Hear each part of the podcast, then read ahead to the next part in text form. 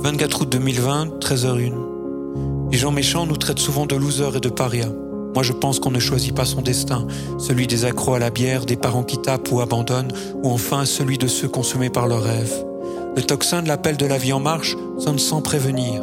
Nous, on est fiers de nous lever le matin pour préparer vos hamburgers, surtout qu'en ville, on a foutu le bordel. Avant, les gars de McDo se la coulaient douce, mais ce temps est révolu. Aujourd'hui, c'est un peu la guerre entre nous. Il est vrai que les travailleurs au McDo n'ont pas dû jouer à pile ou face avec leurs parents. Le jeu est simple comme celui de la toupie. Pile, tu vas bosser sur les chantiers et face, tu vas torcher des vieux. Eux, ils peuvent apprendre des choses intéressantes à l'université. De plus, ils sont particuliers au McDo. Toutes les filles portent des habits trop larges qui ne te permettent plus de savoir s'ils sont des filles ou des garçons. De cette manière, elles ne se font plus emmerder. Sauf, comme c'est devenu à la mode, elles se font quand même emmerder. Donc pour éviter que les gars ne traînent trop à manger leur repas en salle, les chefs du McDo ont coupé le réseau mobile. Tu ne peux donc plus regarder TikTok en mangeant ton repas. Vraiment, McDo, je déconseille.